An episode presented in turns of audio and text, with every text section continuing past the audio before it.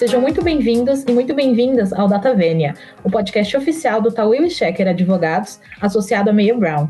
Eu sou Camila Oliveira. E eu, Eric Silva. E o nosso tema de hoje é o novo marco legal do saneamento básico. No dia 24 de junho, o Senado Federal aprovou o novo marco legal do saneamento básico, sancionado pela Presidência da República no dia 15 de julho. O projeto prevê a universalização do saneamento básico no país até 2033. A meta é atingir a cobertura de 99% para o fornecimento de água potável e 90% para a coleta de tratamento de esgoto. Ainda de acordo com a nova regra, empresas públicas não poderão mais ser contratadas diretamente para executar o serviço de saneamento. Municípios e estados terão de fazer uma concorrência aberta entre empresas públicas e privadas. Para detalhar os impactos desse novo marco, nosso programa conta hoje com a participação de Mário Saad, sócio da prática de Direito Público, Regulatório e Infraestrutura do Tower Checker. Oi, Mário, tudo bem? Oi, Camila. Olá, Eric. Tudo bem? E vocês? Bom, para começar, eu gostaria de perguntar como funciona o setor de saneamento básico no Brasil até antes da aprovação do projeto. Muito obrigado pela pergunta, Camila. O setor de saneamento básico no Brasil, em grandes linhas, já era normatizado por pelo menos é, três leis. A primeira delas data de 1995, que é a Lei de Concessões de Serviços Públicos no Brasil. Uma segunda, que é complementar a ela e historicamente foi bastante utilizada no setor de saneamento básico, é a Lei de Parcerias Público-Privadas, Lei 11.079 de 2004, editada em âmbito federal, ainda que estados e municípios também tenham publicado ao longo do tempo as suas próprias leis. E um pouco depois da veiculação da Lei Federal de Parcerias Público-Privadas, foi editada a Lei Federal de Saneamento, Lei Federal número 11.445, que majoritariamente é alterada pela nova regulamentação setorial aprovada pelo Congresso Federal e sancionada pela Presidência da República. Em grandes linhas, a nova legislação não muda a estrutura jurídica dos serviços de saneamento básico no Brasil. Eles continuam sendo, em boa medida, de titularidades de municípios e de estados e municípios, a depender da, da localidade da prestação daquele serviço, e continuam sendo otorgados para empresas privadas de maneira geral, e aí incluindo também empresas estatais, por meio de determinados tipos de contrato. Dois deles são exatamente os que eu citei aqui, com base na legislação federal: Lei de Concessões contratos de concessão para prestação de serviços de saneamento básico e lei de parcerias público-privadas, celebração de contratos de PPP, especialmente para lidar com temas de melhoria no esgotamento sanitário e no tratamento de água à população. O que a nova legislação faz, na verdade, é dar alguma nova roupagem para esses contratos que vinham sendo celebrados até então. Para ficar com uma delas, porque vamos detalhar as demais ao longo aqui da nossa conversa. Um dos problemas com, as, com os quais a nova legislação tenta lidar é com a questão das metas de eficiência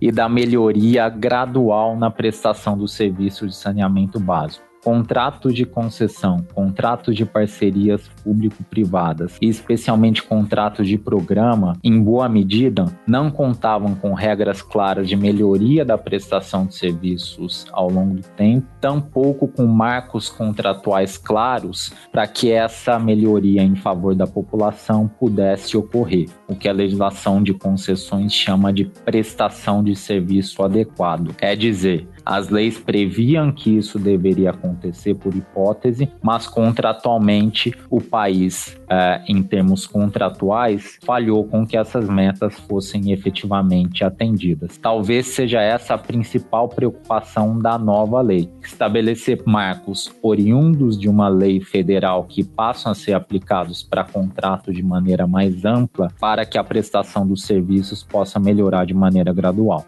Mário, Quais são os benefícios que este novo projeto traz? Os benefícios são vários, Eric.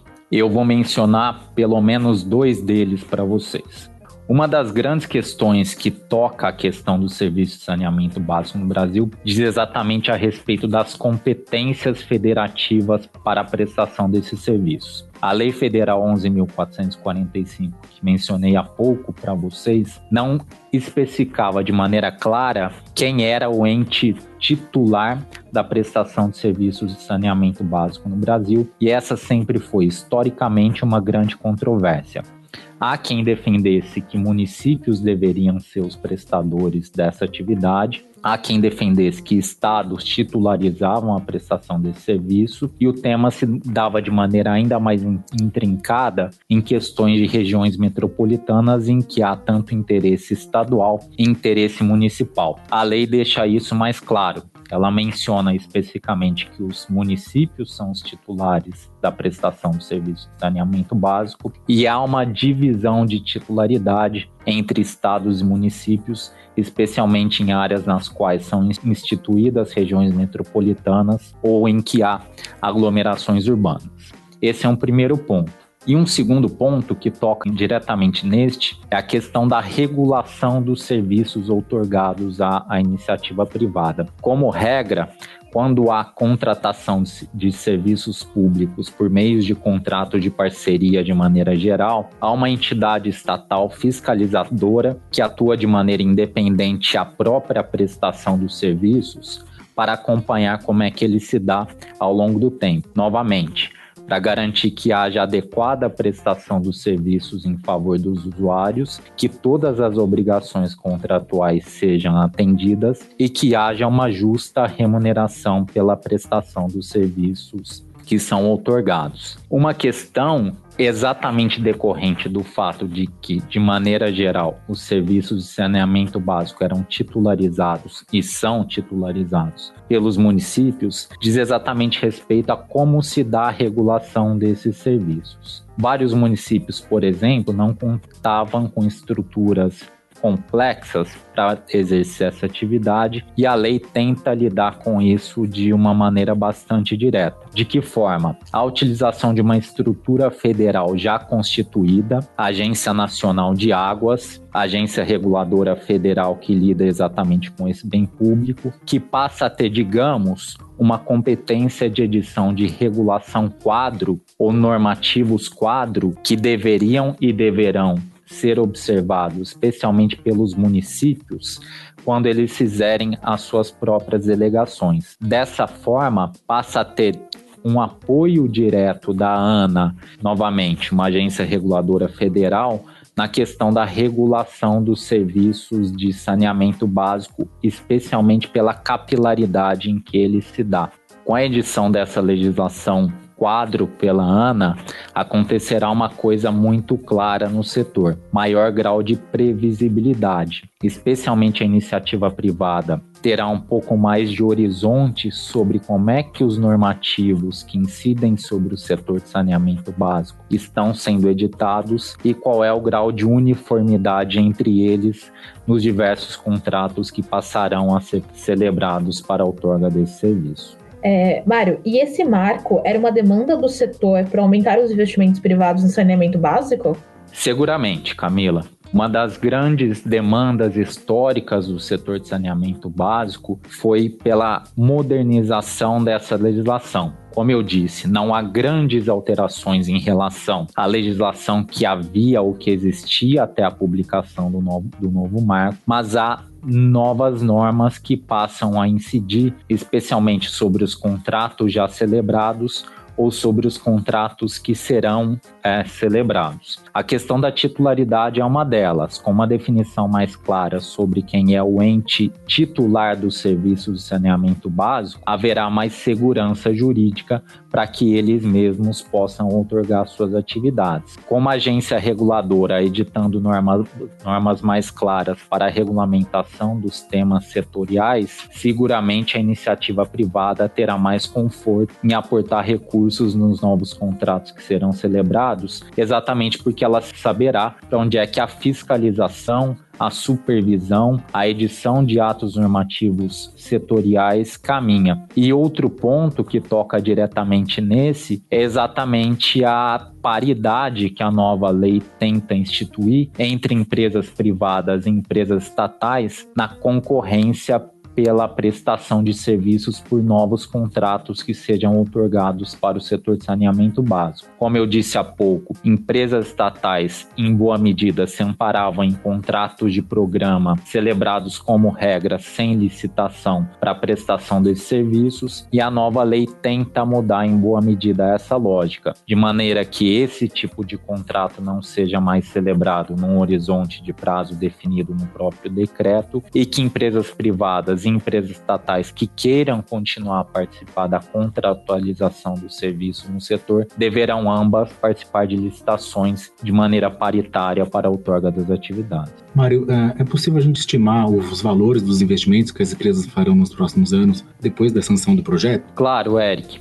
Alguns números iniciais dão conta de que os novos investimentos vão seguramente, no horizonte curto de tempo, atingir a casa dos bilhões de reais. Mas mais importante do que os valores de investimento é o impulso que a nova legislação dá para que novas contratações sejam feitas e para que haja uma melhoria na prestação dos serviços setoriais. Sem dúvida alguma que esses contratos girarão a economia em vários sentidos especialmente no momento de pandemia do Covid-19, sem dúvida alguma que as novas outorgas setoriais poderão ser utilizadas como verdadeiras medidas anticíclicas. Assim, o governo brasileiro poderá fazer com que, por meio da outorga de novos contratos, toda a economia que orbita a prestação dos serviços de saneamento básico, e ela é absolutamente ampla, seguramente vai desde a, a realização de empreitadas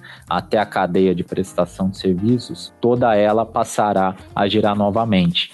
Então, novamente, Eric, talvez a gente não deva se preocupar tanto com os valores, e eu não tenho dúvida de que os valores serão absolutamente grandes, mas de que maneira o setor vai ser propulsionado a partir daqui, para que esses valores sejam investidos não só no, nos próximos anos, talvez essa seja uma das preocupações da lei também, mas para que haja uma melhoria de prestação de serviços e, obviamente, investimentos setoriais, também perspectivas de longo prazo. E quais as regiões do país são as consideradas as melhores para investir? Eu lhe diria que não há uma melhor região para que sejam feitos investimentos, Camila. E essa também é uma peculiaridade do setor de saneamento básico. O país carece, como um todo, do sul ao norte, de melhorias é, setoriais.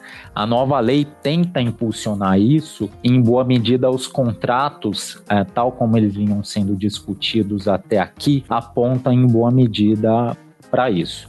Deixe-me lhe dar um exemplo. Várias novas outorgas ou foram feitas ou devem ser feitas num horizonte muito curto de, de tempo para melhoria dos serviços de saneamento básico, que elas ocorrem em várias áreas do Brasil. Por exemplo, no estado do Rio Grande do Sul foi feita uma outorga no começo de 2020. O estado do Rio de Janeiro pensa hoje na melhoria dos serviços que são prestados pela SEDAI. Há uma discussão de uma concessão no estado do Mato Grosso. Há uma discussão de uma concessão no Espírito Santo e há uma discussão de uma concessão no estado do Alagoas, todas elas acontecendo ao mesmo tempo. Isso confirma o meu ponto de que os investimentos eles estão em boa medida espraiados pelo Brasil. E por que isso acontece?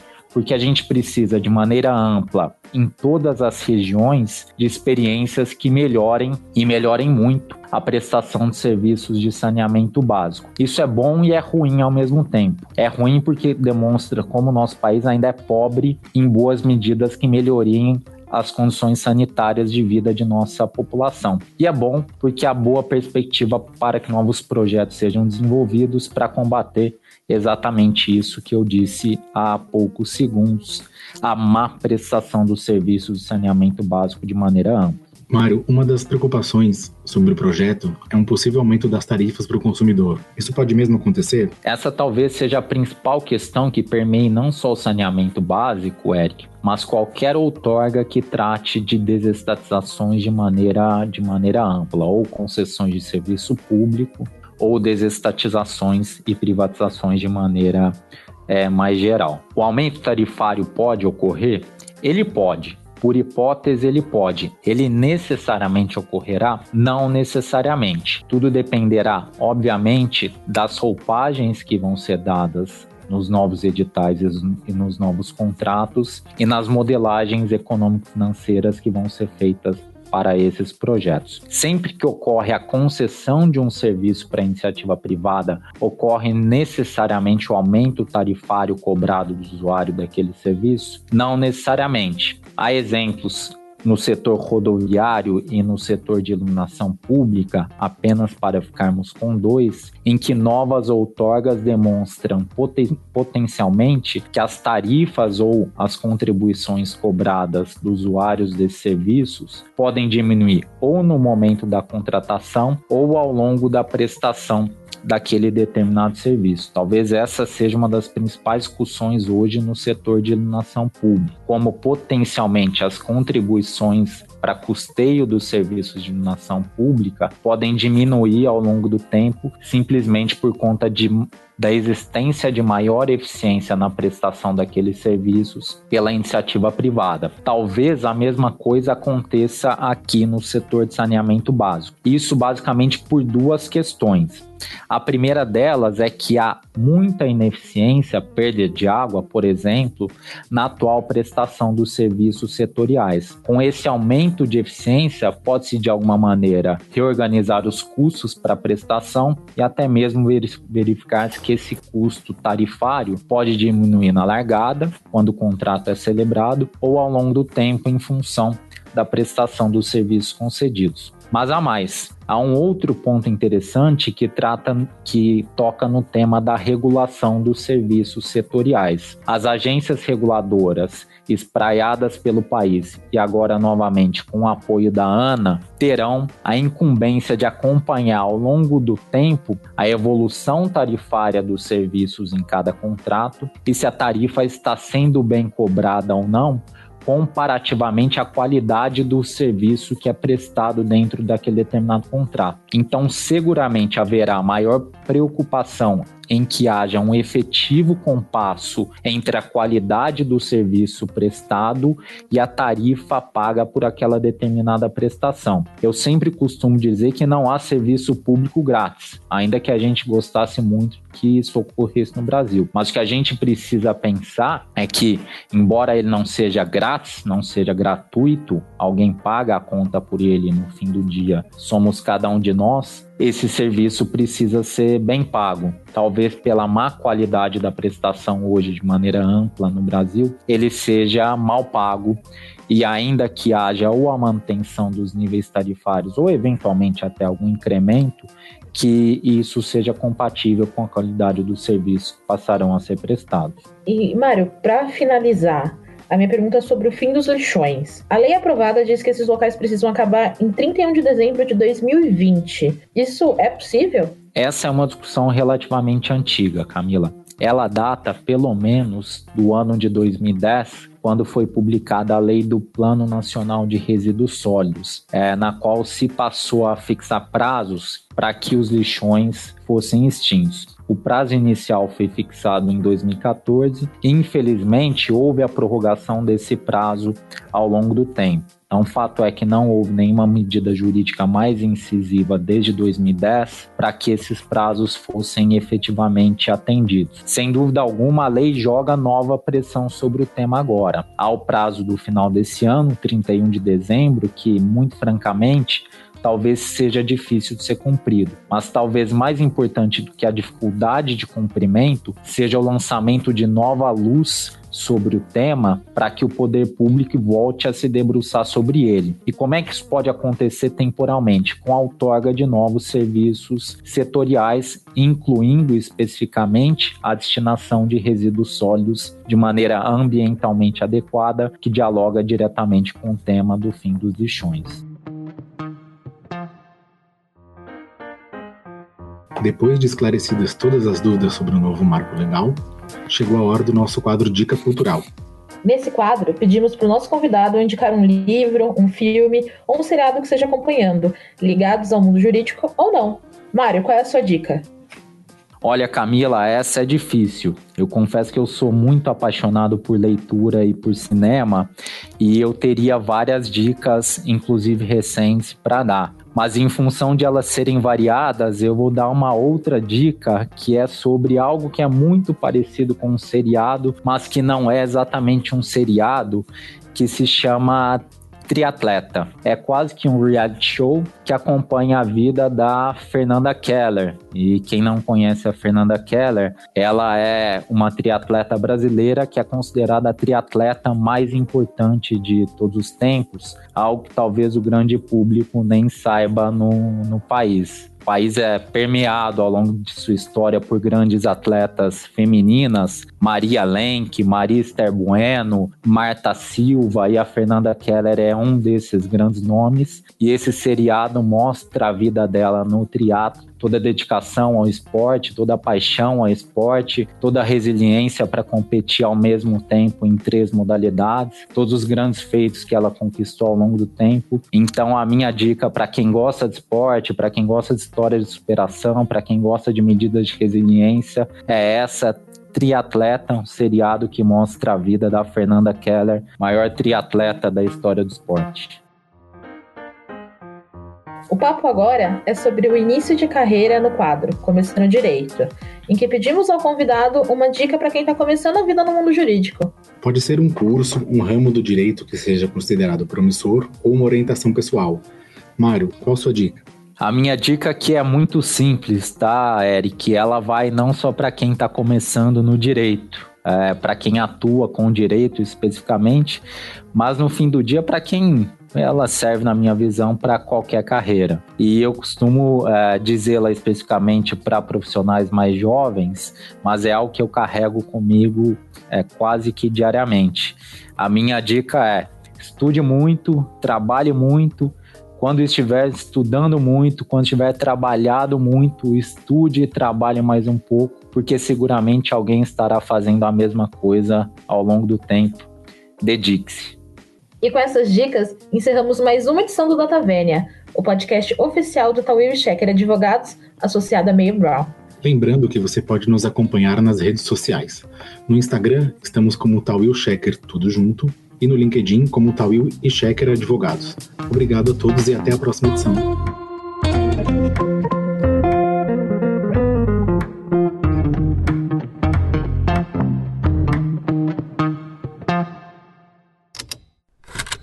Esse programa foi produzido pela Estalo Podcasts.